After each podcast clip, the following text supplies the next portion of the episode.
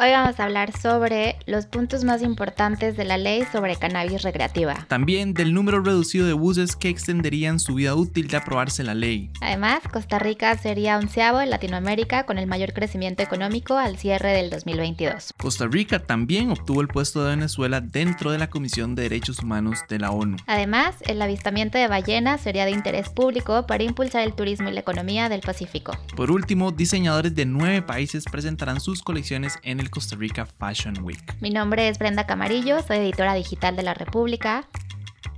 Y yo soy Sergio Salazar, periodista y productor del medio digital No pasa nada. Y esto es Empieza aquí, un podcast de noticias con todo lo que necesitan saber de Costa Rica. Lo pueden escuchar los lunes, miércoles y viernes a las 6 de la mañana en su plataforma de podcast preferida.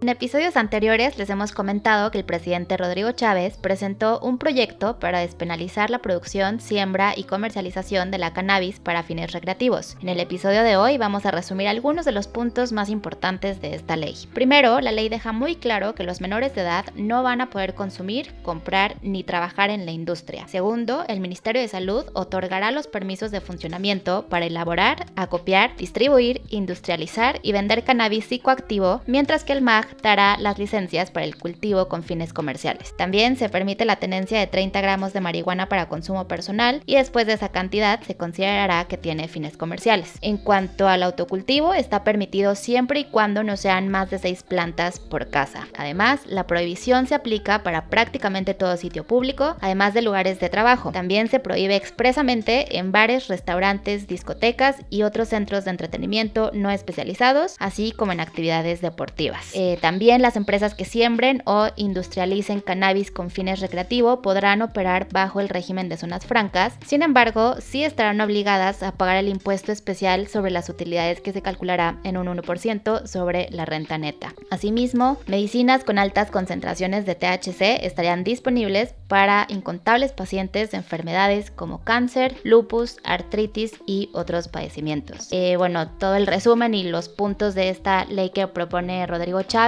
lo pueden encontrar en la república.net, pero eh, como ya lo hemos mencionado en capítulos anteriores, hay muchas personas que pues apoyan este proyecto por todos los beneficios y las oportunidades que podría sacar eh, Costa Rica de, de esta industria. Eh, nada más como para que para poner en contexto, la industria de la cannabis recreativa tiene un mercado mundial entre los 15 billones y 20 billones de dólares al año, esto según el Consejo del Cáñamo y cannabis de Costa Rica. Y bueno, también en cuanto a turismo, pues podría posicionarse el país como que en cierto nicho de personas que eh, pues les gusta, les gusta drogarse. eh, el país podría posicionarse como en este nicho también. Entonces, pues vamos a ver qué pasa. Apenas eh, recientemente fue presentado este proyecto y yo creo que todavía hay mucho como, hay mucho tabú, ¿no, Sergio? Creo que la gente cree que si se legaliza el consumo se va a disparar y va a haber como más problemas de salud incluso. Hay otros que dicen que, que también esto podría ayudar como en cuestiones de seguridad, ya sabes, como las cuestiones de la ilegalidad. Entonces, bueno, un tema polémico, pero yo en lo personal creo que se debería avanzar en, en esto de la cannabis recreativa, siempre de forma regulada, o sea, como lo dicta la ley y con un marco legal súper definido, eh, pero yo sí estoy a favor. ¿Tú qué opinas? Ah, sí, polémico es, es poco, ¿verdad? Nosotros hace poco publicamos un video hablando de un estudio que decía como que, que realmente consumir cannabis no hace que las personas tengan menos ganas de hacer cosas o que sean como más, ¿verdad? Este estereotipo del, de la persona que fuma cannabis y que es muy vaga, ¿verdad? Como que eso no existe, eso no es real. Y entre los comentarios había muchísimas personas que estaban a favor y decían como que, que sí, ¿verdad? Como que realmente ellos consumen y que no se sienten de esa manera. Pero también había un grupo muy grande de personas que decía que, que no y que, que fumar marihuana es malo y que consumirla es pésimo y que no se debería legalizar y que no se debería vender. Entonces es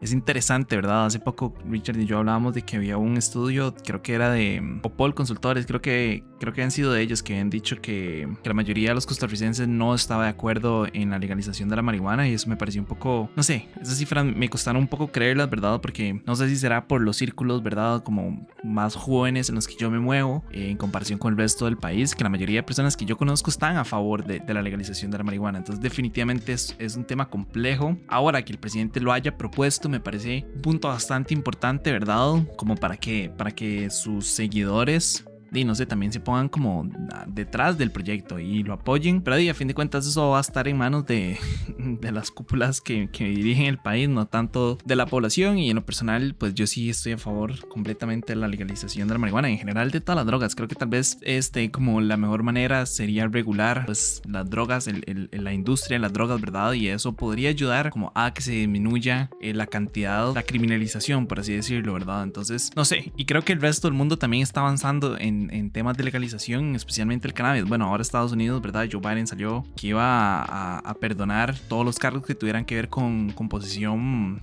pequeña de, marihuana. Entonces todo el mundo ha estado como trabajando hacia esa meta de la legalización del cannabis. Entonces no entiendo por qué Costa Rica no, especialmente por, por todo como nuestro contexto y por cómo de Costa Rica se podría presentar como esta opción para que las personas vengan a consumir y disfruten de las playas, de las montañas, del turismo, de la comida, ¿verdad? Entonces creo que, creo que en realidad los pros son muchísimo más que los contras, pero como decía, die, lastimosamente esa no, esa decisión no va a estar en nuestras manos como me encantaría que. Y tendríamos que ver esas encuestas como cuál es, cuál es el perfil, ¿no? De las personas que participaron, porque a mí también me sorprende eso, o sea, para nada creo que la mayoría de las personas rechacen la legalización de la marihuana aquí. Eh, yo creo que al contrario, son muchísimos más los que están a favor y lo ven como una oportunidad. Entonces sería interesante eh, analizar esas encuestas. Sí, sí, sí, no, definitivamente. Es lo que te decía, ¿verdad? Yo no sé si será como los círculos en los que uno se mueve, ¿verdad? Que las que las personas están más a favor, pero sí creo que, y creo que ese es un punto muy importante, ¿verdad? Como sentarse a ver cuál es el perfil de, de las personas que participaron de esta encuesta. Pero bueno, y ya que hablamos de proyectos de ley, de llegar a aceptarse el proyecto que propone la extensión de la vida útil de los autobuses, como máximo uno de cada tres autobuses extendería su vida útil por cinco años. En estos momentos, la ley establece que los buses no pueden tener una vida útil mayor de 15 años, sin embargo, con la ley en cuestión se estaría aumentando a 20 años. La idea es que los empresarios tengan el tiempo suficiente para recuperarse de la pandemia y al mismo tiempo hacer las inversiones que sean necesarias. Según explicó Silvia Bolaños, directora ejecutiva de la Cámara de Transportes, y aquí quiero citar, el 30% de la flota actual tiene menos de 5 años, mientras que el 39% tiene entre 5 y 10 años de servicio. Finalmente, el 24% tiene una vida útil que está entre 10 y 15 años y un 7% ya cumplió los 15 años de trabajo que establece la ley. Esto implica que sería un reducido grupo de autobuses los que tendrían una extensión de la vida útil útil. En cuanto a la propuesta, pues ya fue dictaminada por la Comisión de Económicos y contó con el apoyo del PLN, la Unidad Nueva República, Progreso Social y Liberal Progresista. El único partido que se opuso fue el Frente Amplio, que ellos estaban diciendo que pues este proyecto estaría beneficiando a grandes empresarios eh, y entiendo, ¿verdad? Esa crítica también. Creo que el, el, gremio de autobuseros es un gremio muy grande y muy fuerte en Costa Rica. En cuanto a, a cuántos pues autobuses van a tener que extender su vida, no sé si esto sea una noticia buena o una noticia mala, ¿verdad? Porque creo que en realidad no son tantos autobuses como yo pensé que iban a tener o, que iban a ser, ¿verdad? Que iban a contemplarse dentro de esta, de esta ley, pero a la vez el hecho de que sea uno de cada tres también suena como muchos autobuses, ¿verdad? Entonces, no sé, tendría que sentarme como a verlo en números específicos, como que me digan, no sé, 30 de, de, de 100, no sé, algo así, ¿verdad? O sea, necesitaría como sentarme bien y ver cuánto es como el número concreto para poder decidir si me parece una buena noticia o, o no, ¿verdad? En cuanto al proyecto, no sé, a mí, a mí me genera ciertas dudas, ¿verdad? Yo durante muchísimos, muchísimos años eh, tuve que viajar en autobús día, tarde y noche, todos los días de la semana eh, y algunos, hay algunos autobuses que están en estado deplorable, ¿verdad? O sea, yo he ido autobuses que tienen huecos en el suelo y uno puede ver como la maquinaria y uno puede ver las llantas donde se están moviendo. Hay autobuses que las ventanas no se pueden cerrar, hay autobuses que eh, las sillas, si uno se sienta, se van para atrás y se rompen. He visto autobuses en los que los timbres no funcionan y hay un papel que dice chifle 100 metros antes, 200 metros antes de la parada, ¿verdad? Entonces hay muchísimos autobuses que yo siento que ya deberían de haberlos sacado de circulación o al menos, no sé, haberlos como arreglado o haber trabajado para hacerlos mejores. Y entonces como extenderle la vida útil a uno de estos autobuses de los que yo estoy mencionando, de los que yo he tenido la experiencia montándome, no me parece como algo seguro, ¿verdad? Para, para la persona que va dentro del autobús. Creo que eso también es importante considerarlo, ¿verdad? Como la seguridad del, del pasajero. Entonces, no sé si estoy a favor o en contra. Entiendo por qué quieren hacerlo, ¿verdad? Como para ayudarle a los autobuseros y para recuperarse todo el golpe de la pandemia así, pero, pero no sé. A la vez siento que sería muy importante, ¿verdad? Como sentarse uno a uno, analizar cómo están los autobuses, cuál es el estado en el que se encuentran, eh, en qué año se hicieron, ¿verdad? Kilometraje un montón de cosas más. O bueno, cuando uno no ha ido, ¿verdad? Manejando detrás de un autobús y está ese un marascal que botan de, la mufla. Entonces, como sentarse a ver todo ese tipo como de, de, aspectos antes de tomar una decisión de cuál bus se le va a alargar la vida útil y cuál ya sería mejor, pues dejarlo. Pero no sé, vos qué opinas. Sí, es que yo creo que es complicado si se quiere aplicar como que a todo el gremio, porque están las grandes empresas autobuseras, pero también hay empresas pequeñas y, eh, cooperativas que pues sí implicaría tal vez eh, más dificultad, no quitarles como la vida útil o restarle vida útil a los autobuses, ¿no? Pero también me parece que algo prioritario debería de ser la calidad y la seguridad al usuario. ¿No? Entonces, eh, no estoy muy segura que extender la vida útil de todos los autobuses, o sea, sin distinción, eh, eso va a garantizar que los mantengan en pues buen estado, en cuestiones técnicas también, ¿no? También para la parte de eh, pues electrificación, o sea, no sé si esto como que restringiría un poquito que más empresas le apuesten a electrificar o explico como, como irse para ese camino en cuanto, al, en cuanto a lo ambiental. Em, creo que no es un tema fácil y creo que sí, eh, o sea, por una parte obviamente hay que considerar esto de las pequeñas empresas eh, porque también para ellos implica la cuestión, o sea, inversión, ¿no? Y no, no todos tienen como los recursos o la posibilidad económica como las grandes eh, empresas de autobuses. Entonces creo que sería mejor delimitar eh, esta propuesta y tal vez que aplique solo para algunos grupos. Entiendo que eso también pues es más complejo, pero para beneficiar en vez de afectar a las empresas autobuseras pequeñas, creo que sí sería sería mejor hacerlo así.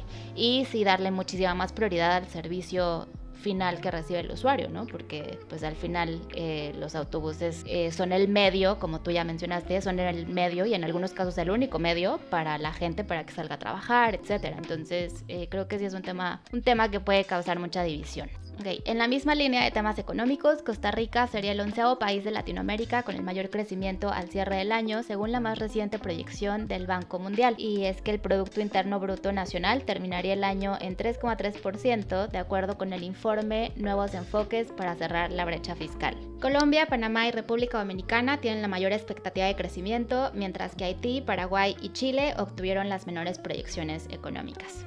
Cambiando de tema, Costa Rica se convirtió en miembro del Consejo de Derechos Humanos de la Organización de las Naciones Unidas foro en el que podrá tener voz y votos sobre temas relacionados con esta temática en todo el planeta. Y es que Venezuela perdió su puesto en este foro tras negársele la posibilidad de reelección por parte de los Estados miembros, luego de que el último informe de la ONU sobre la situación social en el país gobernado por Nicolás Maduro establece responsabilidades por crímenes de lesa humanidad para reprimir a la disidencia. En cuanto a turismo, les contamos que una iniciativa busca que el avistamiento de ballenas sea de interés público por la importancia turística, cultural y ambiental que tiene esta actividad. A eso hay que sumarle que eh, bueno, pues la propuesta permitiría también que el Estado realice investigación científica sobre la manera en la que las ballenas jorobadas permanecen en nuestras costas. Además, se busca también la facilitación de recursos para concientizar sobre su protección y el desarrollo de prácticas sostenibles y equilibradas para su acercamiento a las costas por muchos años. Para cerrar, les contamos que nueve diseñadoras internacionales y más de 20 nacionales se presentarán en la edición 21 del Costa Rica Fashion Show del 27 al 29 de octubre en la Antigua Aduana. Pero bueno, eso es todo por hoy, miércoles 12 de octubre. Yo soy Brenda Camarillo de La República. Y yo soy Sergio Salazar de No Pasa Nada. Recuerden buscar a No Pasa Nada en todas nuestras redes sociales y en youtube.com slash no pasa nada oficial y a La República en sus redes sociales y sitio web larepublica.net para que estén al tanto de las noticias nacionales e internacionales. Les recuerdo que el siguiente episodio sale el próximo viernes para que estén atentos, asegúrense de suscribirse y de seguirse podcast y como siempre darnos una calificación. Muchísimas gracias. Chao.